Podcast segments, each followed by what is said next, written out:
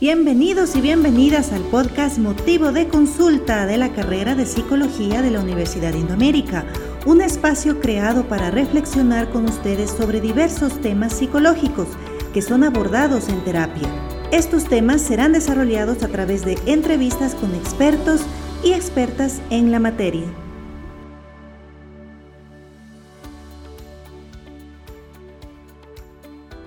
Hola, hola, buenos días, bienvenidos y bienvenidas a un episodio más de Motivo de Consulta. Estoy muy muy feliz de estar acá, soy Irina Freire y les presento a mi coanfitrión, el doctor Luis Iriarte. Hola Luis, ¿cómo estás? Cuéntanos de qué vamos a hablar el día de hoy.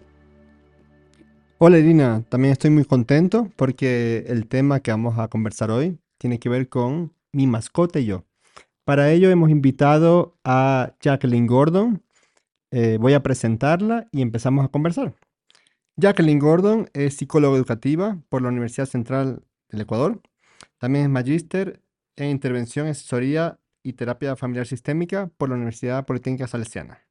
Actualmente Jacqueline es la coordinadora de la carrera de la modalidad presencial en psicología y posgrado en la Universidad Indoamérica. Muchísimas gracias Jackie por haber aceptado esta invitación a conversar con nosotros. Pienso que podemos entonces empezar con este tema de mi mascota y yo, partiendo de la primera pregunta. ¿Cómo una mascota puede ayudar emocionalmente a una familia? Muchas gracias por invitarme a la jornada de hoy. Y una mascota eh, puede ayudar a la familia de muchas formas. Creo que es importante que primero consideremos los cambios que ha tenido eh, la familia durante el tiempo. Podemos pensar que en el pasado las familias consistían en mamá, papá y cuatro o cinco hijos. Actualmente eh, la estructura de la familia también ha cambiado, por lo tanto la presencia de las mascotas también. Entonces, una mascota en una familia puede aportar en, en, relación al cariño que pueden necesitar las personas, a la afectividad y hasta en escucha. De hecho, una mascota puede escuchar a una familia, al miembro de una familia, durante 20 veces la misma conversación, el mismo tema. El hecho de la compañía y el cariño, la afectividad que le puede proporcionar a una mascota puede aportar infinitamente al bienestar de una familia. Qué chévere, Jackie. Gracias por estar acá. Me uno a la bienvenida de, de Luis. Y bueno, a mí, para mí, algo que, me llama mucho la atención y te cuento desde mi aspecto personal, Jackie, sabes que hace poco mis, mis hijos, yo tengo dos niños de seis años que me estaban pidiendo una mascota y me decían, mami, mami, queremos un perrito, queremos un gatito. Finalmente les dimos un cachorro y a partir de la presencia del cachorro en nuestra casa eh, jugamos juntos, papá, mamá, hijos, jugamos hasta con los abuelitos. En ese sentido, eh, dime, ¿qué tan importante es tener una mascota para que se mejoren las relaciones entre padres e hijos y entre los miembros de la familia? Claro, Iri, realmente la presencia de una mascota eh, cambia, eh, modifica la estructura de la familia, es, se convierte actualmente en un miembro más de la, de la casa y su presencia se vuelve también necesaria, se vuelve parte de la interacción de las personas. Eh, tiene que ver incluso con, si tratamos con niños pequeños, podemos hablar de que ellos aprenden sobre la responsabilidad de, de tener que cuidar a otro ser vivo, por ejemplo. Entonces, muchas cosas giran alrededor de las mascotas, también según la necesidad de las familias, ¿no? Porque depende dónde vive una familia, depende si viven en una casa, un departamento y las necesidades que tengan también se adaptarán a la mascota o a las mascotas que tengan, ¿no? De hecho, esto de tener una mascota o varias mascotas es algo eh, prácticamente nuevo en la sociedad del Ecuador, ¿no? Y que también existen ahora leyes también de protección hacia las mascotas. Muy interesante, que eh, hablabas entonces de la responsabilidad que implica para los niños, por ejemplo, el cuidar otro ser vivo. Eso me parece que fomenta la responsabilidad. Además de este punto, ¿consideras que hay otros aportes que trae la mascota, por ejemplo, a los niños, a la responsabilidad? Y también me, me hace pensar un poco en los abuelitos del hogar, por ejemplo. ¿La mascota podría mejorar el estado anímico de estas personas, de los abuelitos, de otros familiares? Coméntanos un poco al respecto. Sí, bueno, desde, desde la experiencia, desde lo, lo poco, mucho que he trabajado con este tema, sí creo que la, eh, la presencia de una mascota, la presencia de un animalito, eh, marca significativamente la vida de las personas. Ahora podemos pensar también que existen animales eh, que tienen que ver con procesos terapéuticos también. Y mucho se utiliza perros, gatos en, en lugares en donde se cuida a personas adultas mayores también terapia para, para niños con algún tipo de discapacidad, también se utiliza la equinoterapia, por ejemplo.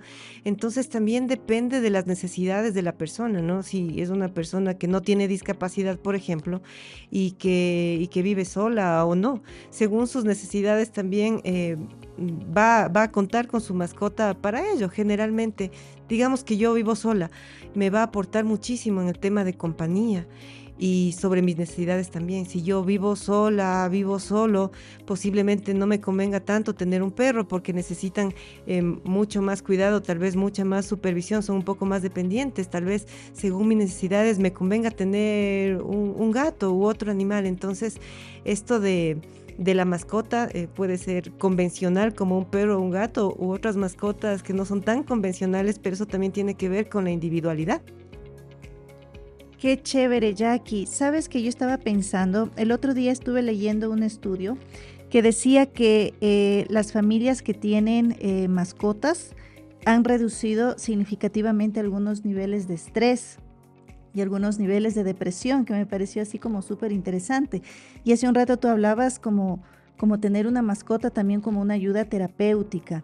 En el caso de las familias que tienen niños o niñas con algún tipo de condición, como por ejemplo el síndrome de Down o el autismo, eh, ¿qué tan recomendable es tener eh, la mascota? Como tú decías, todo depende de la familia y de las condiciones de la familia, pero cuando hay familias que tienen pues niños o niñas con algún tipo de condición o trastorno, tener una mascota, ¿cuáles serían los beneficios eh, para, para, para, para su vida diaria y para su cotidianidad.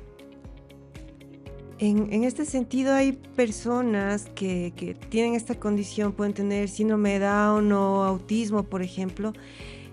Eh, en ese sentido se tiene que pensar bastante bien el tema de la mascota, que podría ser una mascota que tenga algún tipo de entrenamiento específico o una mascota que tenga un carácter, unas características específicas. Por ejemplo, si trabajamos con niños con síndrome de Down, eh, se puede recomendar que las familias eh, adopten, y, pero un animalito entrenado también, se recomienda mucho un Golden Retriever, por ejemplo, por las características que tiene este animal, por las características que tiene la raza. Eh, de que son muy afectuosos, de que no son agresivos, por ejemplo, entonces les pueden ayudar a los niños en todo lo relacionado a la socialización, por ejemplo.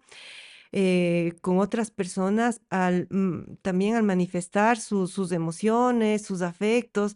Entonces, yo creo que hay circunstancias, que características de las personas que requieren una mascota también con unas características, ¿no? Como este caso, así como hay personas que necesitan también a su animalito de apoyo en el avión para poder eh, solventar el estrés que sufren para, para subir a un avioncito, por ejemplo.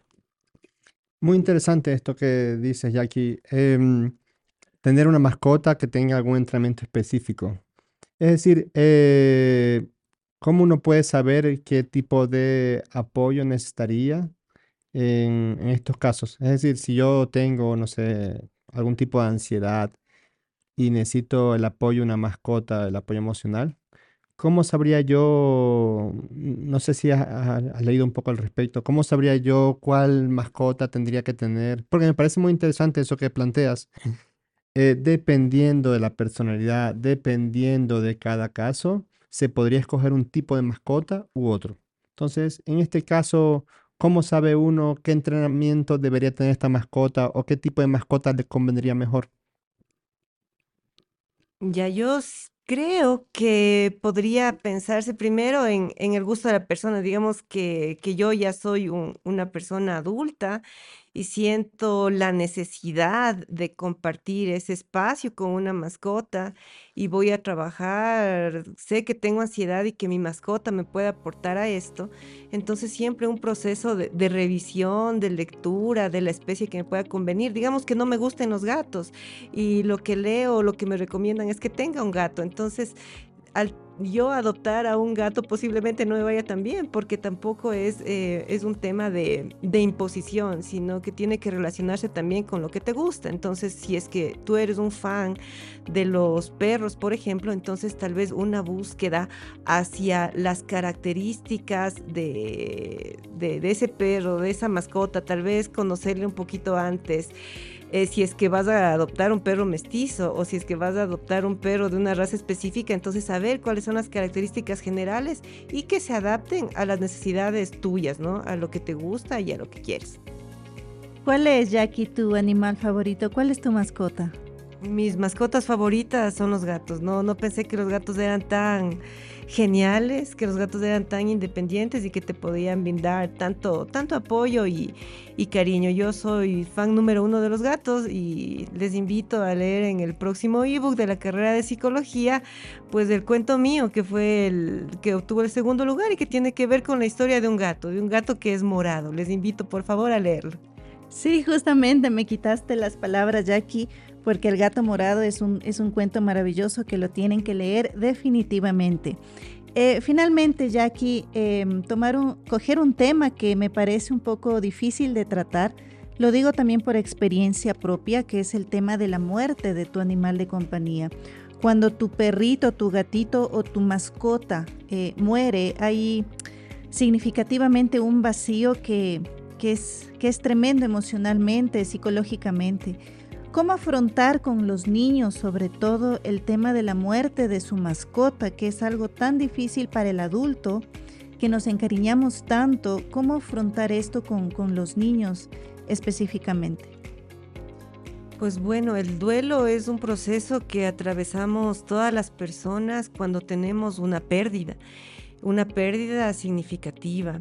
Y hablando de este tema que, que, hoy lo hemos desarrollado, una mascota al ser parte integrante de tu familia, esta pérdida también te va a generar un proceso de, de, duelo. Entonces, para empezar, darle la importancia que se merece el duelo de una mascota. Y es algo que los psicólogos posiblemente no lo tratábamos en el pasado, pero es parte de la realidad actual de las personas, de que existe un sufrimiento, de que existe un proceso que se debe llevar. Entonces, si nosotros le damos ese, esa importancia, esa relevancia, eh, sería bien adecuado que las personas lo puedan llevar eh, mediante la asistencia de, un terapeuta, de un psicólogo que maneje este tema y más que nada eh, no restarle importancia, eh, no solamente al duelo que pueden pasar los, niños, que tal vez sean los que mayor eh, emocionalmente le han brindado más a esa mascota, sino a todos los miembros de la familia que seguramente todos están sufriendo en algún momento por la pérdida de su animalito. Muchísimas gracias, Jackie. Me parece muy importante este tema y de tanta actualidad. Eh, pienso que para ir cerrando este episodio puedo resumir algunas ideas importantes que mencionó Jackie en esta conversación. Primero, eh, me parece sumamente importante lo que dijo de eh, la mascota ocupa un lugar importante hoy en día. La estructura familiar ha ido evolucionando y hoy en día, ya desde hace tiempo también, pero hoy en día la mascota puede ocupar un lugar sumamente importante en el núcleo familiar, ya que la mascota puede aportar compañía, cariño y escucha a la familia con su presencia. No nos no responde, pero con su presencia eh, podemos sentirnos escuchados. También eh, cambia la dinámica hasta el punto de que se puede transmitir o se puede enseñar a los niños y niñas una responsabilidad de cómo cuidar a otro ser vivo, cómo ocuparse esta persona. Y me parece, Iri, tú me comentabas cuando tenías esta nueva mascota que la dinámica volvió a ser diferente. Tú un momento tenías la mascota que falleció y cuando esta mascota falleció me dijiste eh, ya no tenía la misma rutina de antes. Porque ya no tenía que levantarme temprano a pasearla, a hacer ciertas cosas. Y, volví a la rutina. Y volviste a la rutina, exactamente. Entonces, hay algo de esa rutina que es necesario para ti y me parece fundamental. Entonces, eh, por otro lado, también el hecho de vivir solo eh, puede aportar, eh, puede servir para que la mascota aporte compañía. Y una cosa muy importante y muy interesante que dijo Jackie ahora es que dependiendo de cada caso, dependiendo de cada personalidad, se pueden pensar en tener distintas mascotas. Es decir, como decía Jackie, me parecía importante, un perro puede ocupar eh, un lugar para una persona que necesita más presencia, el gato es un poco más independiente. Entonces, me parece esto muy responsable que dijo Jackie. Eh, para escoger responsablemente a su mascota hay que hacer una búsqueda previa para saber si las características de dicho animal doméstico se adaptan a nuestras necesidades. Y por último, el tema bien complejo del duelo y la pérdida de las mascotas. Eh, me pareció muy interesante lo que dijo Jackie de las mascotas, eh, tomando en cuenta que son una parte importante de nuestra familia. Hay que aceptar esa pérdida en el momento que llegue y darle el lugar necesario a este proceso de duelo. Y este proceso de duelo eventualmente puede ser acompañado por un especialista en el tema. Eso pienso que podría resumir lo que conversamos hoy. Muchísimas gracias, Jackie. Muchísimas gracias, Jackie. Me uno a las palabras de Luis, un tema muy, muy interesante. Y este ha sido nuestro episodio de hoy de Motivo de Consulta. Por favor, no se olviden escucharnos para la próxima oportunidad. Motivo de Consulta. Hasta luego.